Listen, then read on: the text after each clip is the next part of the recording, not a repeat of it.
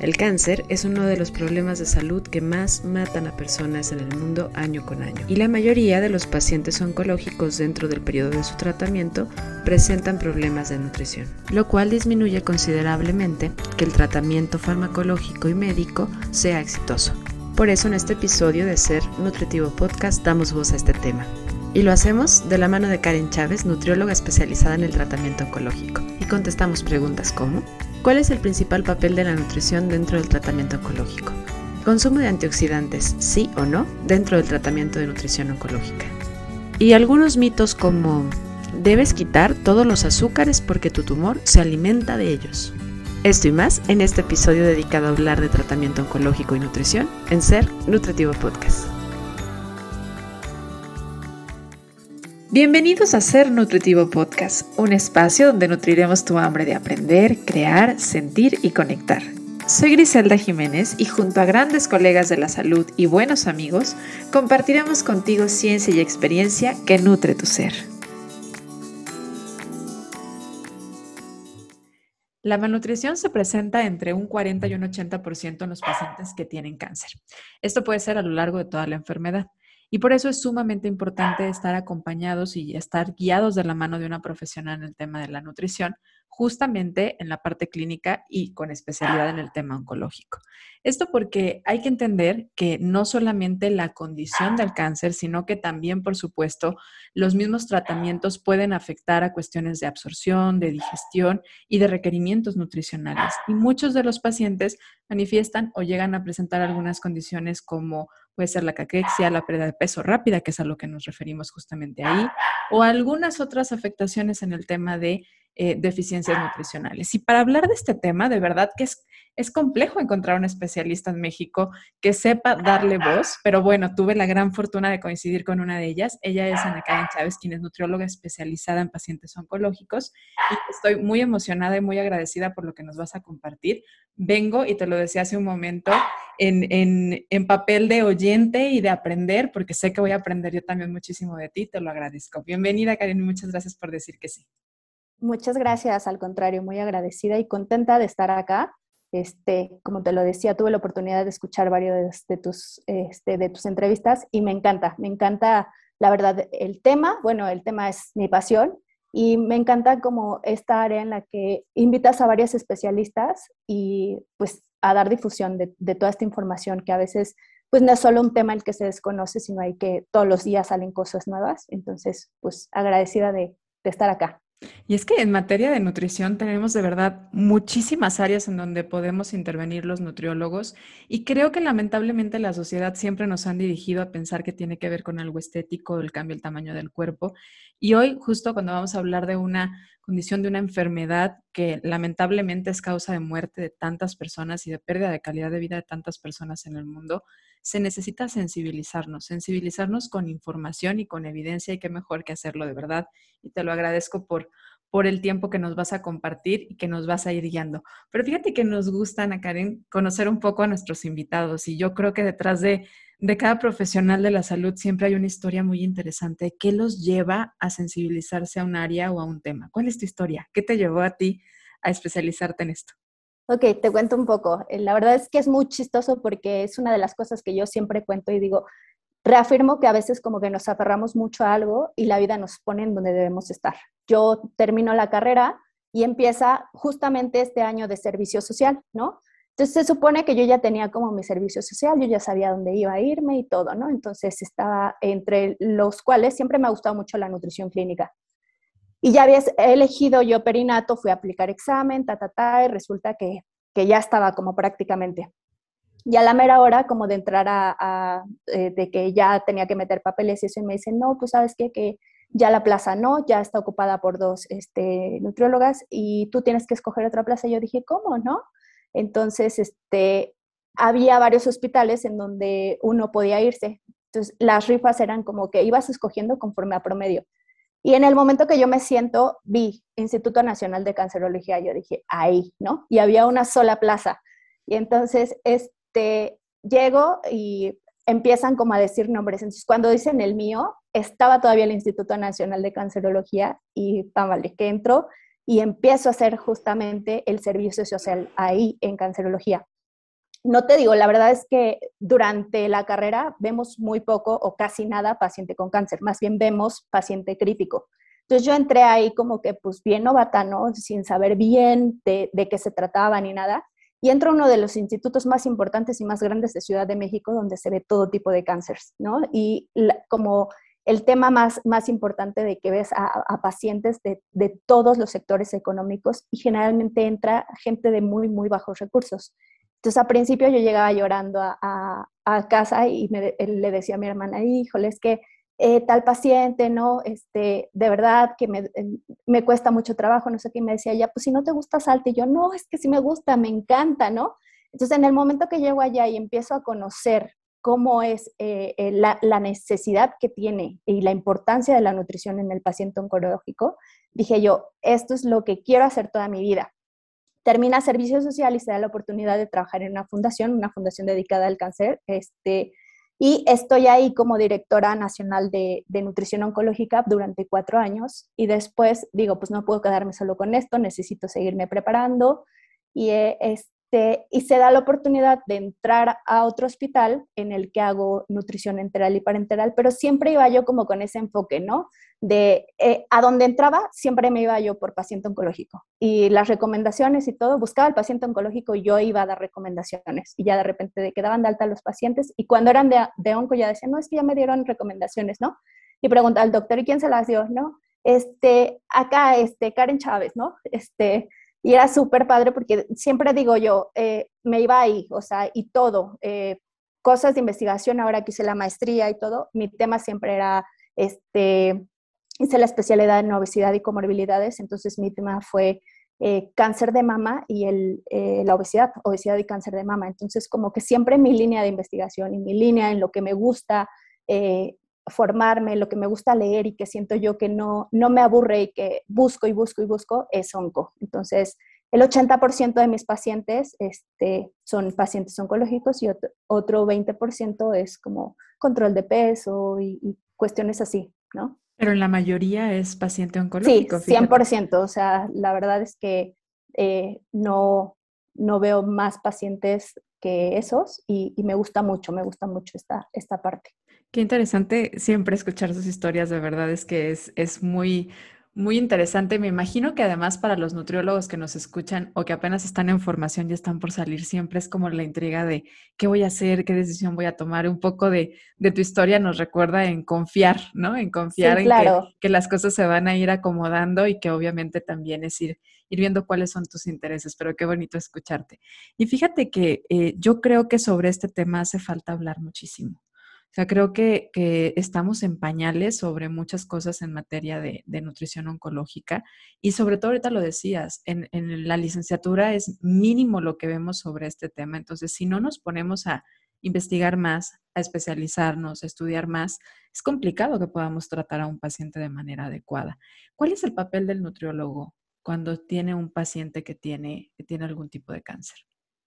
Ok, te das cuenta, sí, justamente lo que dices, hay, hay mucha falta de, de, información y todo esto. Y la diferencia entre la lectura y los pacientes es, es una diferencia enorme, ¿no? Entonces, ¿cuál es el papel del nutriólogo? Principalmente es la detección oportuna del paciente que ya sabemos, la, el cáncer es una enfermedad que es, es, es una enfermedad catabólica, ¿no? Entonces, el paciente tiene cáncer, es este círculo en el que el paciente tiene cáncer, va a tener un hipermetabolismo por todo lo que existe, además va a tener un, un tratamiento oncológico y ese tratamiento oncológico va a hacer que el paciente tenga caquexia, ¿no? Entonces, se sabe que el, que el paciente oncológico pierde este, masa muscular y masa este, y tejido adiposo, masa magra, a través de diferentes mecanismos, ¿no? Entonces tiene alterados muchos factores movilizadores de lípidos, eh, como es la zinc alfa eh, glucoproteína, que lo vamos a encontrar como SAC, este, todas las citoquinas proinflamatorias que están ahí este, al 100% y en respuesta a todo este catabolismo proteico, ¿no? Entonces, entre las principales que vamos a tener va a haber una intolerancia a la glucosa, va a haber una gluconeogénesis, va, a haber un incremento en, el ciclo de Cori y va a haber una resistencia a la insulina. Entonces, todo esto por lo que cursa el paciente lo va a llevar a pues una desnutrición, ¿no? Y se sabe que un paciente desnutrido tiene un muy mal pronóstico. el paciente que va, va a tener desnutrición durante, durante su tratamiento puede tener toxicidad al tratamiento y le pueden cancelar los tratamientos.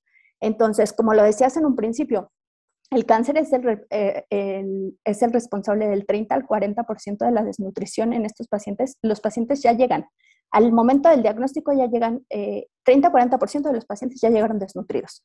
Después del 40 al 80% de los pacientes van a desarrollar algún tipo de cáncer, ¿no?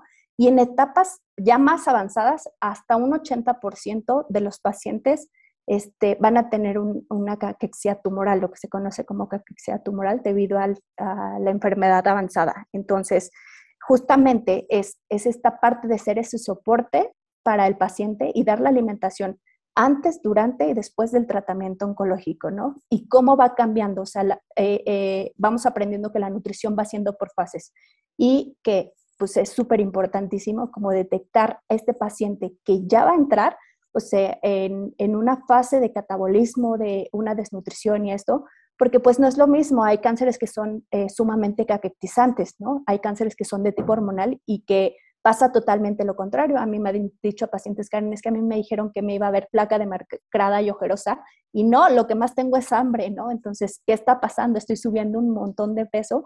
Entonces, ¿cómo frenamos toda esta parte? Y cánceres que sí, que principalmente abarcan como la parte importante de cánceres de cabeza-cuello, este, de todo el tracto gastrointestinal, que son los que son más caquetizantes. Entonces, no es lo mismo como no va toda la recomendación para todos los pacientes es igual. Por eso siempre digo que es como todo un mundo y es como hacer un traje a la medida a los pacientes, o sea, individualizar cada, cada, cada tratamiento. Pero acabas de decir algo que me parece súper importante y sobre todo para quienes a lo mejor no sean nutriólogos o no sean especialistas en la salud y nos escuchen, que es cómo, cuáles son los retos, ¿no? Probablemente vaya a haber pérdida de peso, que va a ser de ambas cosas, o sea, va a ser muscular y va a ser de reservas de grasa, que eso es algo que puede suceder y que es parte importante de lo que debemos prevenir durante el tratamiento. La otra, el proceso inflamatorio, que también viene acompañado de cambios hormonales, como ahorita decías el tema de, la insulina, ¿no? Y, creo que a veces no hemos entendido cuál es el papel de la, eh, de la relación que hay entre la enfermedad y la inflamación que al final si no detenemos la inflamación, entonces estamos favoreciendo a un ambiente de enfermedad totalmente. Totalmente. Y, es que es, el cáncer es justamente esto, una enfermedad inflamatoria. O sea, se caracteriza por ello. Ahí como que de repente no, no nos cuesta trabajo entender, bueno, es una enfermedad hormonal, es una enfermedad, eh, es una enfermedad más como, como inflamatoria. ¿Cómo, cómo, ¿Cómo podemos definir al cáncer como tal? Pues como tal, pues es justamente se define como este crecimiento acelerado, ¿no? Este crecimiento de células que eh, crecen aceleradamente y que pueden migrar a otra parte, ¿no? Entonces el tumor por sí solo ya activa este eh, sistema inflamatorio, ¿no? Va, a estar activado el factor de necrosis tumoral alfa, la interleucina 6, la interleucina 1, y además es una, es una enfermedad que es eh, multiorgánica, ¿no? Que va a atacar como hasta el sistema nervioso central, generando anorexia y todas estas respuestas a los alimentos. Va a afectar también la masa muscular, va a afectar el hígado. ¿Por qué? Porque el paciente también que tiene cáncer cursa con, eh, tiene un riesgo de desarrollar un hígado graso. Y toda la parte de la, la, producción y asimilación de, de, grasa, ¿no? O sea, cómo, cómo responde nuestro cuerpo a todo esto. Entonces, es como básicamente eso. Oye, y al haber un, constante crecimiento en, y reproducción de las células, pues pensamos en este gasto energético que haya aumentado, ¿no? O sea, y decías tú, eh, hay un aumento importante y por eso es justo que se van a utilizar muchas veces estas reservas de energía.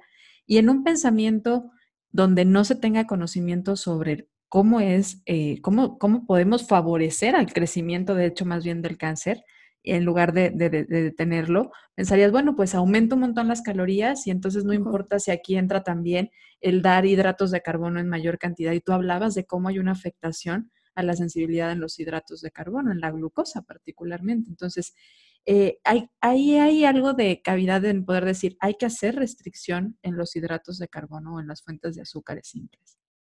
Más bien, este es justamente uno de, los mitos como eh, más sonados aquí en Onco, ¿no? Y siempre digo yo, o sea, sí, el cáncer, eh, porque muchas veces es esto, me ha tocado al paciente de, ah, ok, como pues prácticamente el cáncer va a comer, pues yo no como, ¿no? Entonces, ahora el paciente ya tiene una caquexia. Entonces, eh, empezamos desde los principios, desde la importancia de, de, por qué conocer la bioquímica y decir, este, a ver, lo voy a entender. Yo siempre cuando estudio me gusta saber el por qué. O sea, ya me dijeron que va a haber este, un incremento en, este, en, la, energía que va a estar como mi cuerpo, eh, siempre lo explico como es, eh, nuestro cuerpo tiene un corredor de alto rendimiento, entonces hay un catabolismo súper, súper eh, acelerado. Entonces no, no basta solamente con decir, ok, no como y el tumor no crece, ¿no? Entonces, todas las células, tanto buenas como malas, necesitan glucosa como fuente de energía, ¿no? Y eh, dar más azúcar no va a hacer que las células crezcan más rápidas o a la misma, a, la vez, el no darla va a hacer que crezcan lentamente, ¿no? Entonces, eh, muchas veces eliminar los hidratos de carbono va a causar deficiencias este, de micronutrientes importantes, puede generar estreñimiento, pérdida de peso severa, entre otras, ¿no? Entonces, así como se alimenta un azúcar, también lo hace a través de, del oxígeno, ¿no? Entonces, eh, sería imposible decirle al paciente deja de respirar, entonces eh, ya no va a crecer este, la célula. Entonces, supongamos que se le quitan al paciente los hidratos de carbono, ¿no? Desde la línea de que el tumor se va a alimentar. Entonces, el cuerpo va a tener esta capacidad de generar energía a través de glutamina, ácidos grasos libres que tenemos en nuestro cuerpo, ¿no? Entonces, se va a brincar y mediante lo que es el ciclo de, de Cori, va, este, va a reciclar como esta energía y el tumor va a volver a sacar energía a expensas de la masa muscular. Entonces ahora ya no solamente es esa parte, ¿no? Entonces va, el paciente va a tener una caquexia. Entonces no es más bien eh, como el restringir, más bien es el tipo de hidratos de carbono que damos, ¿no? Enfocarnos más bien a esta parte, a las frutas, a dar verduras, a dar cereales de tipo integral, al aumento de las leguminosas y minimizar o eliminar básicamente el consumo de azúcares añadidas. Esto sí sería como una buena recomendación. Los, lo que sí es bien cierto es que el azúcar está ligado a sobrepeso y obesidad. Y sobrepeso y obesidad están ligados a riesgo de padecer cáncer, ¿no? Por el mismo hecho de la inflamación y la insulina. Exactamente. Entonces, eso a su vez vamos, va a hacer que el paciente presente hígado graso, un aumento de triglicéridos y también pueda generar una, eh, como paso final este, una cirrosis, ¿no? Entonces es este círculo en por qué el azúcar este, hay que cuidarla, ¿no? Entonces no solamente como el miedo que tienen todos los pacientes y eso es lo más común que, que yo este, escucho de que es que el azúcar va a alimentar al tumor, ¿no? Entonces básicamente va a comer de todo, pero qué mejor que coma de algo bueno, ¿no? Y que esa misma alimentación haga que el paciente tenga un ejército de células buenas que ayuden a combatir el, este, los tratamientos, los efectos adversos ¿no? de, todo este tratamiento que implica la quimioterapia, la radioterapia y toda esta, esta parte que va a debilitar el sistema inmune de los pacientes y que a la par va a aumentar el número de complicaciones, va a haber también una mala cicatrización, aumento de enfermedades nosocomiales,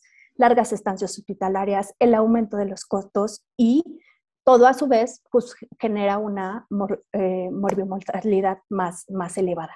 Fíjate que justo mi pregunta iba por ahí porque me doy cuenta que muchas de las terapias alternativas, que obviamente un paciente cuando le dicen tienes cáncer, busca cualquier cosa, ¿no? Sí. Y si le dicen y le prometen es que de esta manera vas a desnutrir al tumor y entonces ya no va a crecer, pues empiezan a hacer cosas de verdad muy estrictas. Entre eso, quitar muchos grupos de alimentos o limitar demasiado, en este caso, cuando les dicen es que el, tumor crece cuando tú le das hidratos de carbono. Entonces empiezan a limitar muchas fuentes y realmente a veces esto en lugar de ser favorecedor es contraproducente, sobre todo con la condición tan, tan catabólica que, tan, tan, tan catabólica que tiene el cuerpo. Entonces me parece sumamente importante puntualizar desde ahí no se trata de restringir, sino de mejorar la calidad de los hidratos de carbono. Se trata de adecuar la cantidad de calorías que está consumiendo a esa demanda de ese, maratonista que llevan dentro, como bien lo explicaste tú hace ratito, pero también entender que lo que hay que cuidar es evitar que esos hidratos de carbono favorezcan a la inflamación y por lo tanto entonces a, mi criterio sería mucho el, cuidar las cargas glucémicas y este tipo de herramientas. ¿Sería por ahí? Totalmente, sí, sería por ahí. De eh, mejorar, más bien ver la calidad del, carbohidrato que yo me estoy comiendo, ¿no? Entonces, eh, no va a ser lo mismo este, comerme eh, un pan dulce con mucho azúcar, con grasa, ¿no? a lo mejor un pan integral que además este, va a mejorar mi proceso de digestión, ¿no? Que pues me nutre de manera diferente, o sea, al final calorías es calorías, pero sí, ¿qué tipo de calorías? Entonces, es, es como esta parte de darle lo mejor a mi cuerpo para que enfrente como todo esta, eh, esta etapa, este proceso por el que prácticamente va a pasar. Y, en el cual se suma además una gran batalla que es eh, los tratamientos, ¿no? Las quimioterapias, las radioterapias. También hay un gasto y, de verdad un, pues lastima alguna parte del cuerpo, siento yo, ¿no? Y creo que se suma también la importancia de algunos micronutrimentos en este momento. Yo pensando en cómo y tú lo decías hace un momento, si el cáncer es de la zona digestiva, bueno, pues va a haber afectaciones en la absorción, va a haber afectaciones también en el momento de comer. Algunos no pueden alimentarse de, manera tal cual directa del alimento, pero también algunos micronutrientes se pueden ver afectados dentro del, tratamiento y la quimioterapia. Sí, totalmente, porque además tenemos nosotros estas, los factores asociados a la pérdida del apetito, ¿no? Que tenemos los, los que son prácticamente los factores tumorales y los, los factores este, del paciente, ¿no? Entonces, en los factores tumorales va a haber las citoquinas inflamatorias que ya decíamos, este, va a haber un deterioro de la función intestinal y justamente ahí, cuando la, función intestinal está deteriorada, hay una mala absorción, ¿no? Entonces, en muchos cánceres de nada sirve que eh, muchas veces estamos dando y dando y dando nutrientes, pero el paciente no está absorbiendo. Entonces vamos a la línea de eh, desde que somos lo que absorbemos, ¿no? No, no tanto lo que comemos. Entonces, como también la salud gastrointestinal juega un papel importantísimo acá. También puede haber obstrucción, ¿no? Entonces, el cáncer me está obstruyendo. Entonces, yo como poquitito y me siento que me lleno. Entonces, ¿qué voy a hacer para mejorar al paciente y, hacerle que, no, eh, que esa obstrucción, o sea, poder complementar su alimentación sin generarle como eh, más daño o más dolor este, esta aberración a la comida que dices que como y me duele, ¿no? Entonces mejor no como, ¿no? Eh, y las alteraciones que hay entre electrolitos, electrolitos y que sabemos que también es importantísimo para una buena absorción, ¿no? La bomba sodio-potasio, todas estas cosas que pueden interferir en que si no estoy bien eh, en electrolitos, también mi nutrición se va a ver afectada, ¿no? Y todas las que son los factores relacionados al paciente la saciedad temprana, el dolor, la fatiga, la depresión también, o sea que es, un tema súper importante. Eh, la versión adquirida a los alimentos que dicen es que me sirvió en el pollo que se me antojaba un montón y ahorita que lo tengo aquí enfrente ya no lo quiero, ¿no? O vomité después de comer el pollo y ya no puedo volver a comer este, el pollo. Y este, por otra parte, también tenemos todo lo que son la, sequedad en la boca, que también va, eh, a impedir que el, paciente coma adecuadamente. Y cómo nosotros, el papel de nosotros como nutriólogos va a ser darle estas estrategias para que mejore todo esto, ¿no? También los cambios en gusto y olfato, la mucositis, la náusea, el vómito, la diarrea, que también tengo diarrea y también hay una mala absorción, hay una pérdida de nutrientes importantes, ¿no? Y todos los efectos secundarios asociados también a, los medicamentos, ¿no? A todo el tratamiento en sí. ¿Hay alguna estrategia previa a la, quimioterapia que podría minimizar un poco la sintomatología en materia de, nutrición como recomendación que se le pueda dar a alguien que va a tener una quimioterapia, por ejemplo? La verdad es que hoy día los tratamientos están ya, o sea, la medicina ha avanzado muchísimo ya no es como antes, ¿no? Ya se calculan mejor las quimioterapias, ya hay fármacos nuevos, ya incluso el paciente antes de recibir la quimioterapia lleva su listado de medicamentos para evitar la náusea, para evitar el, vómito, para esta parte. Entonces, eh, la mayoría de mis pacientes antes de recibir una quimioterapia este, reciben los antieméticos, ¿no? Entonces, ya los medicamentos han, han avanzado un buen y como que ya llevan esa fase previa sin embargo, aún teniendo estos medicamentos no quiere decir que el paciente no vaya a presentarlos, ¿no? Entonces, el cáncer, siempre digo yo, es como de las enfermedades más susceptibles a lo emocional. Entonces, tuve una paciente a la que le dijeron, uy, no, quimio, ¿no? Es que te va a dar náusea, te va a dar vómito. eh, se te va a quitar el hambre, ta, ta, ta. Y en el orden en el que se los fueron dando, la verdad es que le fueron pasando, ¿no? Entonces, sí, ya la náusea, ya el vómito, ya tal, ¿no? Entonces, ya hay como esta manera de prevenir eh, que aparezcan. Sin embargo, aún estando, la, verdad es que duran poco, pueden durar, de tres a cinco días. Si duran más de estos días, como que ya la indicación es ir a hospitalización y la hidratación y toda esta parte.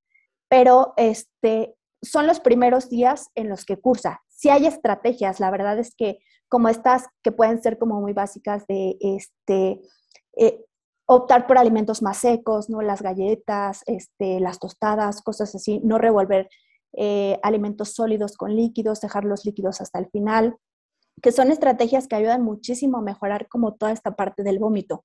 Entonces, este, siempre me gusta a mí, por ejemplo, a los pacientes no decirles, te va a pasar todo esto y darles la lista de qué hacer en caso de, más bien les digo, como en el momento en el que se vayan presentando, los vamos tratando, ¿no? Porque puede ser que no estén este, presentes y pueden ser que sí, o sea, he tenido pacientes eh, en mismo cuarto, en las camas compartidas, mismo diagnóstico, misma quimioterapia, uno la está pasando súper bien y el otro fatal, el otro ya me vomitó todo, ¿no? Entonces, este, ¿de qué depende? La verdad es que cada, cada paciente es totalmente un mundo y, todos los pacientes responden bien diferente a los tratamientos.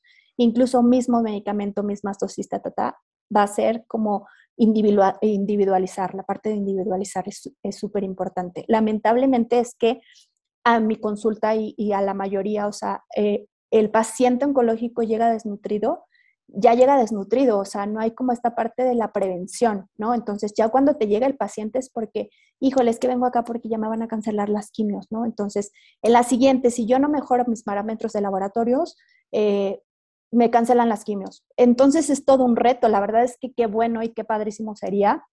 Eh, esto lo va haciendo uno con la comunicación y todo esto que te digo, y yo logro hacer un poco de vínculo y comunicación con ciertos oncólogos, en el que ya está la, la, parte de prever esto de que el paciente se va a desnutrir, ¿no?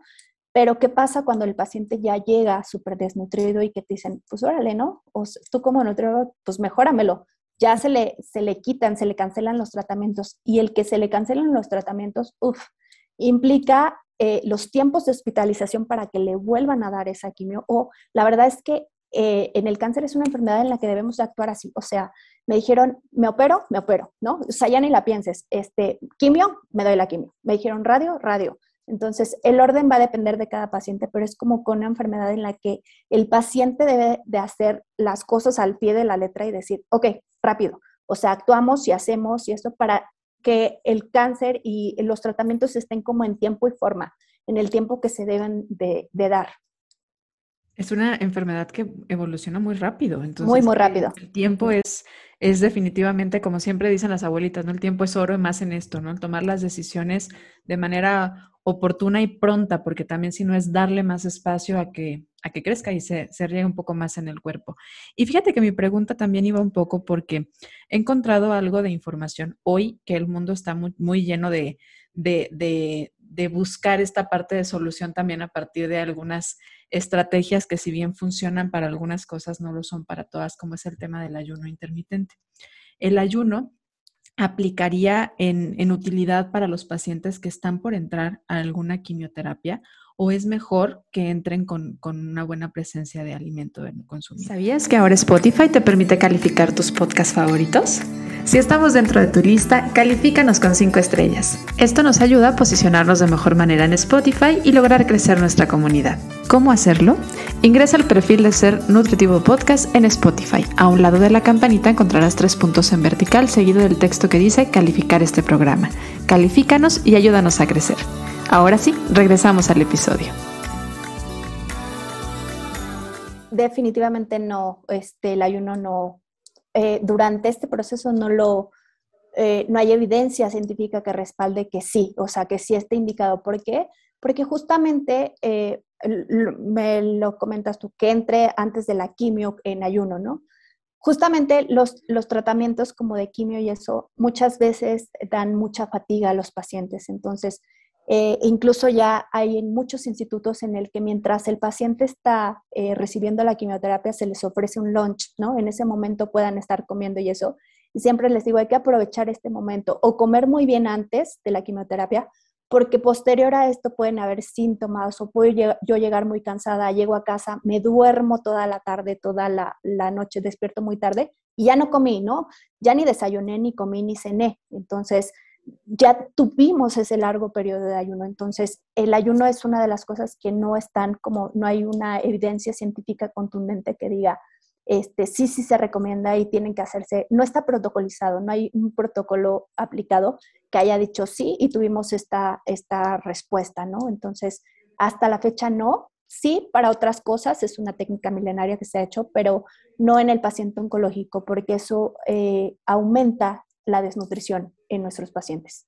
Creo que, creo que se une mucho a lo que decíamos también al principio sobre el quitar o restringir mucho, llevar a los pacientes casi a una dieta cetogénica, ¿no?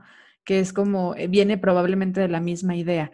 Y justo mis preguntas van muy por ahí porque son los mitos con los cuales muchos pacientes llegan cuando están experimentando o cuando están viviendo el cáncer, ¿no? Como que es que me dicen que en ayuno, es que me dicen que quite todo lo que tiene hidratos de carbono. Entonces creo que es importante que digamos, a ver, como, qué si hay evidencia y qué no hay evidencia.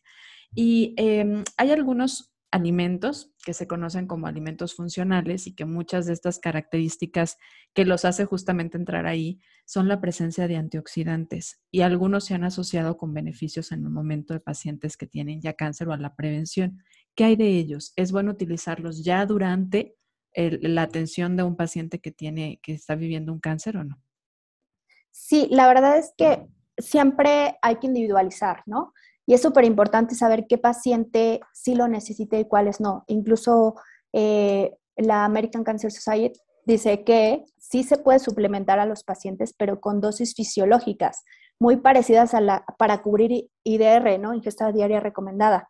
Entonces, fuera de esto, solamente en pacientes ver, eh, lo necesita todo hacerlo con bases laboratoriales, o sea, si está teniendo tal deficiencia y ahí cubrir ingesta diaria recomendada. Si no, ver si mi paciente a lo mejor necesita una dosis terapéutica, ¿no? Entonces, eh, sí, los antioxidantes tienen un efecto bueno, realmente eh, siempre les digo a los pacientes, deberíamos de comer más antioxidantes, pero provenientes de, la alimentación, de fuentes naturales, o sea, lo que nos da más antioxidantes son frutas, verduras.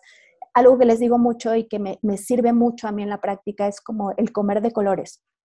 Por cada color diferente, nosotros obtenemos una vitamina y un mineral diferente. Entonces, hay un, este, eh, una hojita que sacó el American Cancer de un arco iris, ¿no? El arco iris de tratemos de que a lo largo de nuestro día comamos todos los colores del arco iris, irlo haciendo como que variable. Y esto a su vez, pues me va a mí a dar toda esta carga de, de antioxidantes que mi cuerpo necesita de manera natural, no de manera este, suplementada, porque se ha visto y hay estudios en los que eh, tomarlos de, manera este, descontrolada o en grandes dosis, eh, dosis pueden incluso traer un efecto opuesto a lo, este, a lo que nosotros estamos persiguiendo, ¿no? Entonces, básicamente la quimioterapia es una terapia para oxidar células, ¿no? Entonces, entre este, muchas veces entre este oxidar y si yo tomo una carga de antioxidantes súper, súper grande, estoy haciendo como un efecto contrario y contraproducente. Entonces hay un, cheque, un choque entre estoy oxidando y por otro lado estoy teniendo una terapia que está este, eh, eh, haciendo que no se oxiden esas células. ¿no? Es, esta, esta parte en la que puede chocar y eso. Entonces siempre les digo a mis pacientes, se vale, ¿no? Se vale que busquemos todas las alternativas, pero siempre informando a, a médico oncólogo y decir, ok, si no me va a hacer bien, por lo menos que no interfiera en mi, en mi tratamiento. Y este es súper, súper importante como la comunicación médico-paciente. Muchas veces al oncólogo no se lo dicen llegan a mi consulta y me dicen, es que sí me estoy tomando tal, ¿no? Y yo sí soy mucho de nutrición basada en ciencia, es decir, ok, he buscado miles de artículos y no lo hay, ¿no? De ciertos productos que se los venden como el producto mágico y eso, y hay cosas que digo, sí, ok, ¿de qué está compuesto? Y yo a veces ves que, pues bueno, es proteína de suero de leche, ¿no? Y que dices, bueno, lo mismo que trae ese sobrecito te lo podrá dar una leche este, en polvo, ¿no? Entonces, esta es la diferencia, que de repente muchas veces el paciente se siente bien por tomar eso porque no estaba consumiendo nada, ¿no? Pero pues el, el hecho de tomarme a lo mejor este, un suplemento en polvo que es caseinato, que es este, proteína de suero de leche, ¿no? que lo, me dice, es que sí me hizo sentir mejor, ¿no? Entonces va por ahí de, de qué está hecho. Eh, el tema con esto es que muchos de los este, productos que se venden como fórmulas mágicas no tienen una regulación, no están aprobados ni por la FDA y por COFEPRIS, ¿no? Entonces, prácticamente no sabemos qué estamos tomando ni en qué cantidades estamos tomando. Entonces, sí es bien importante como saber lo que estamos tomando, en qué dosis y si no se va a interponer contra en mi, en mi tratamiento médico. Entonces, yo he visto ya últimamente muchos oncólogos que dicen, ok, tómalo si te hace sentir mejor y eso, pero en tales dosis, ¿no? O lo puedes seguir tomando, pero no te va a hacer como ningún efecto. Entonces, hay muchas eh, personas que a la par están teniendo como terapias tipo alternativas, pero que el médico siempre les dice, no, no hay nada más, este, más potente que una, que una quimioterapia, ¿no? O que quitar el tumor. Entonces, lo que sí es que pueden ser acompañadas, pero no dejar el tratamiento médico, porque la parte médica es lo que más evidencia científica tiene, ¿no? Y lo, más estudiado, digo, por algo existen todas estas terapias. Entonces, si realmente hubiera como una cura contra el cáncer, o sea, ¿cuántas cosas no nos hubiéramos ya, ya evitado, ¿no? Entonces, es, la importancia de, del por qué sí y por qué no. Y platicabas un poquito ahorita de, de, la dieta cetogénica y no me gustaría dejarlo como ahí abierto. Y respecto a la dieta cetogénica, la mayoría de los estudios se han hecho como in vitro, ¿no? Y hay información muy escasa y solo en, en pequeños grupos se ha mostrado un efecto en tumores de tipo cerebrales, tipo gliomas. Son los que este, se ha visto una buena respuesta del tratamiento con dieta cetogénica, sin embargo, no hay mucha evidencia de que sea lo más correcto, ¿no? Además, son este tipo de dietas que son poco adheribles para el paciente. La verdad, si uno eh, de repente hace como dieta cetogénica y le cuesta mucho trabajo, imagínate un paciente oncológico que de repente es como, híjoles, que hoy se me antojó, lo único que se me antojó es comerme un pan. No le vas a quitar ese gusto al paciente de comerse un pan a decirle, no, es que no te lo puedes comer, ¿no? Y esto le genera una desnutrición. Y además, si eh, yo corto la cantidad de ciertos vegetales y frutas como se hacen en este tipo de dietas, también aumentamos eh, la carga ácida que puede dañar el riñón, la microbiota intestinal, etcétera, y generar menos absorción de nutrientes. Entonces, solamente es eh, en esto y la importancia del documentarnos sobre metabolismo en general para poder erradicar todas estas posturas, ¿no?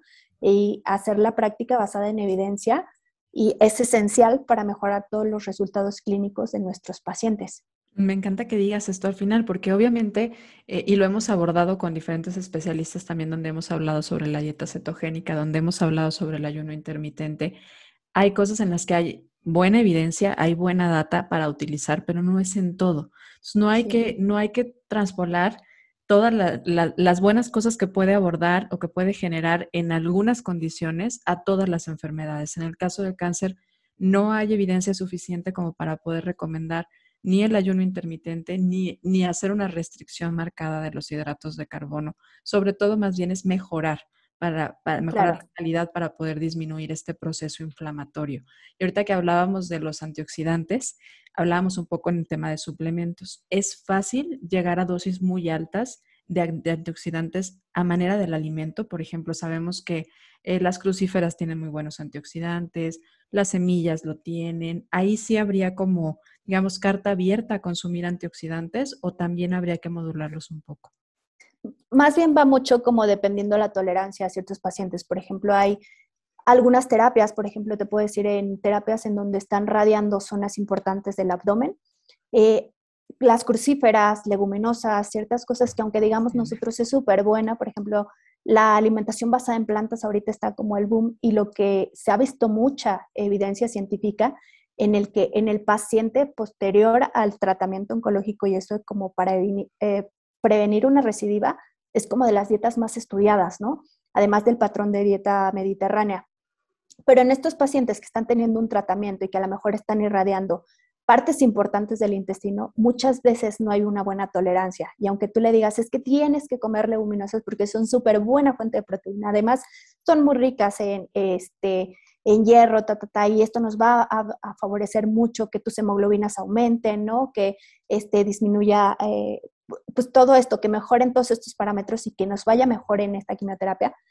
muchas veces el paciente no los está tolerando, entonces yo tengo que buscar la forma de cubrir eso con otro alimento. Entonces, eh, lo ideal sería que sí, ¿no? Que si hiciéramos nuestra, dieta súper variada y decir, ok, vamos a comer de esto, pero depende mucho del paciente y del tipo de terapia que está, está recibiendo.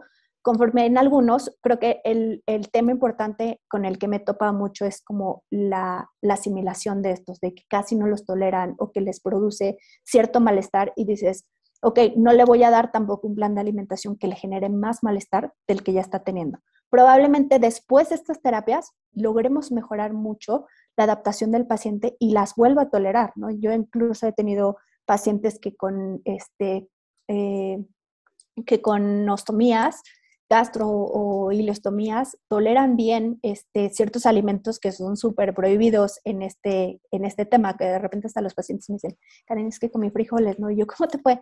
Pues súper bien, los toleré perfecto, moría de ganas, ta, ta, ta, y, y los están consumiendo. Entonces, digo, es, es ahí cuando aprendemos que no todas las, las, recomendaciones y las indicaciones son para los pacientes. O sea, sí, pero hay pacientes que pueden tolerar muy bien ciertas cosas y hay pacientes en los que definitivamente no.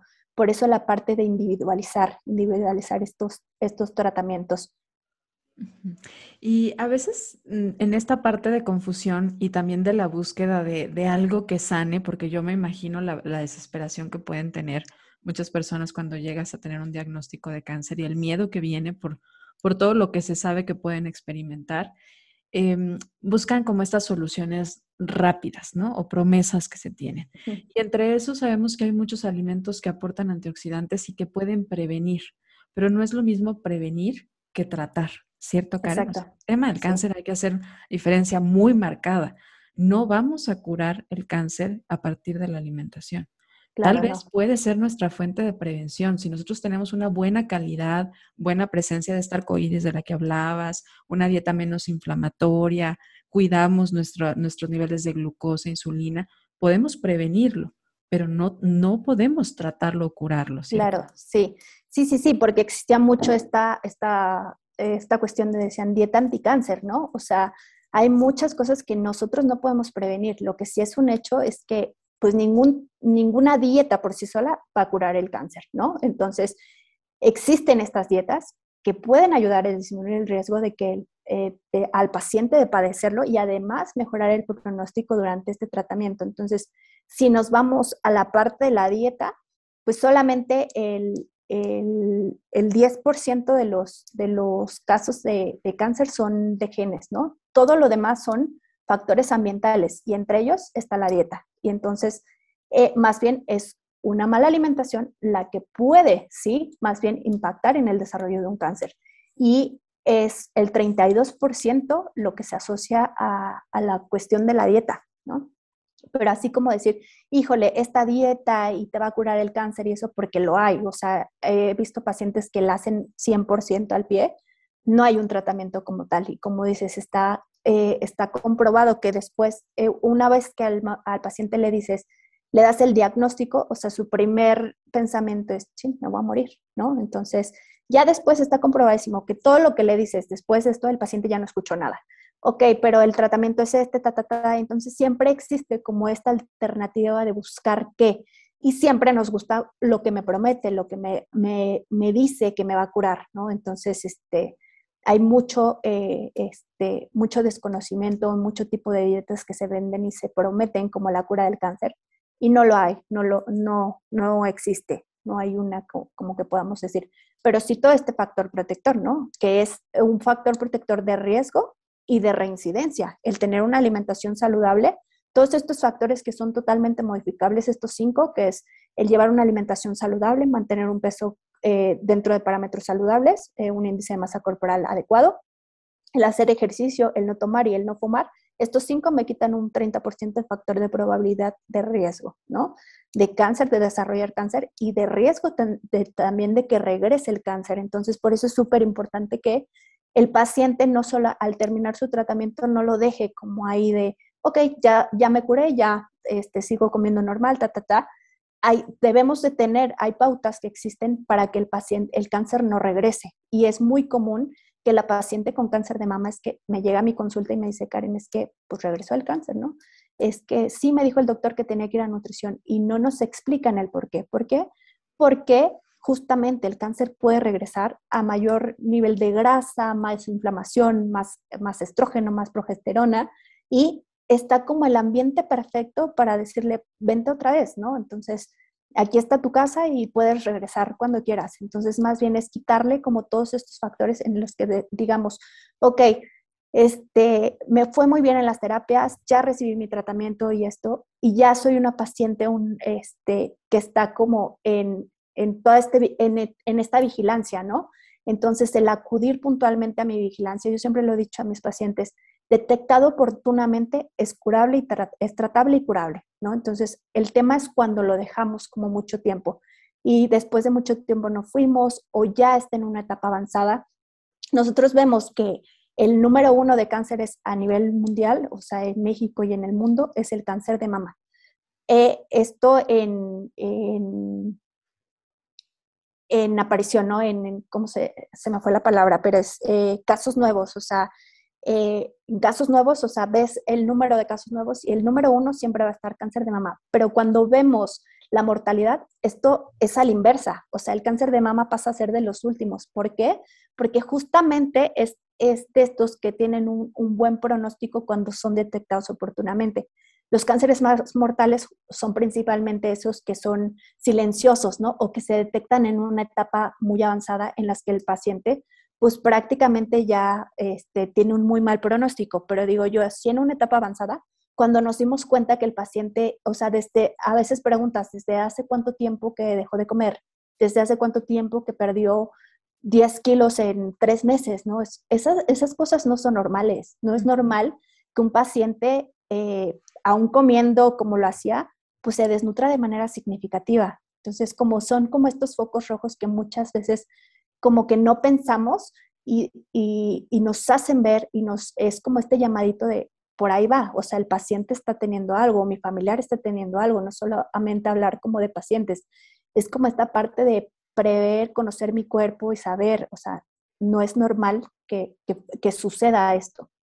Y también no aplaudir la baja de peso cuando no hay una, una intención bien dirigida, ¿no? O sea, cuando la persona no está, porque yo creo que muchas veces el problema es que la gente lo ve como algo favorable y estoy comiendo y de todos modos bajo de peso. Oye, si estás teniendo una baja de peso involuntaria, hay que revisar. Y la revisión creo que es algo obligada, conocer tu cuerpo y, y también observarlo y estarlo analizando con apoyo médico, apoyo nutricional, laboratorial, es básico para poder hacer siempre diagnósticos oportunos, no solamente en el tema oncológico, sino en cualquier enfermedad, en cualquier condición.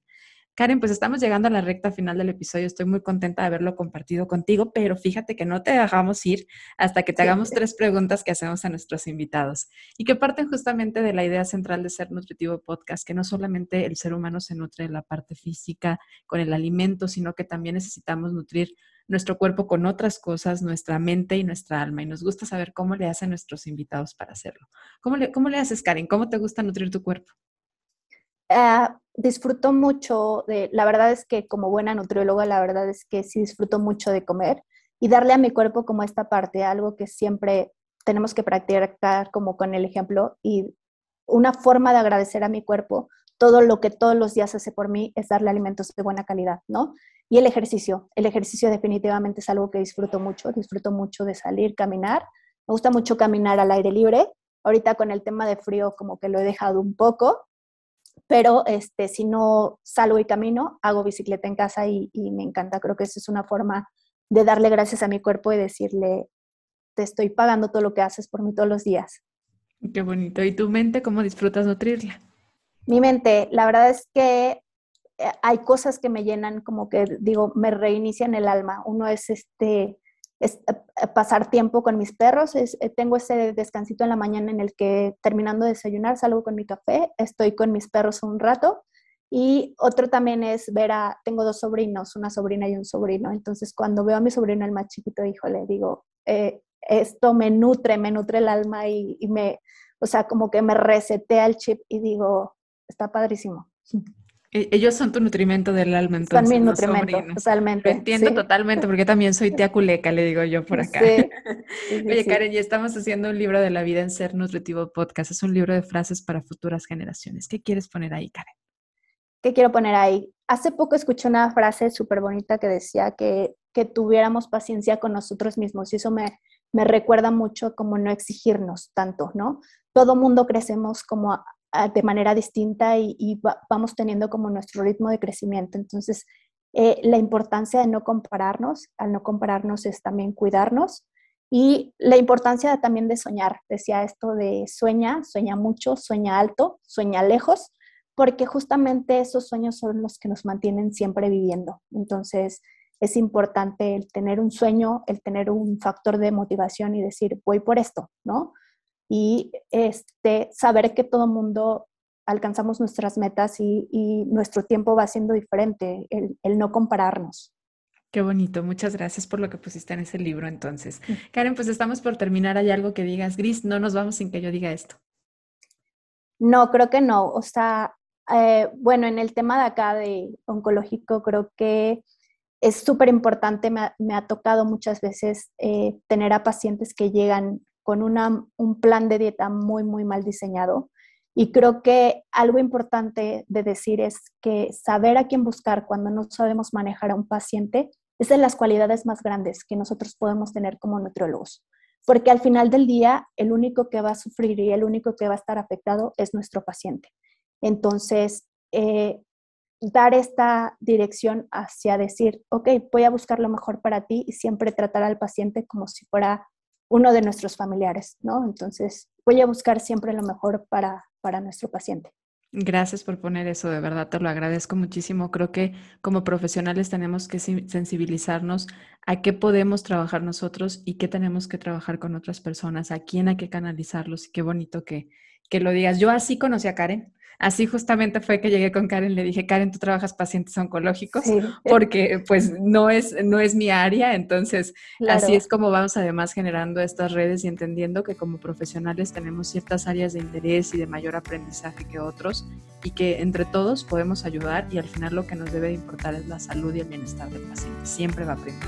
Muchísimas gracias, Karen. Gracias por todo lo que nos compartiste y a ti que nos escuchaste. Por supuesto que muchas gracias por ser parte de Ser Nutritivo Podcast. Recuerda que cada jueves encuentras un episodio nuevo, así que nos escuchamos la próxima semana. Muchas gracias. Gracias a ti.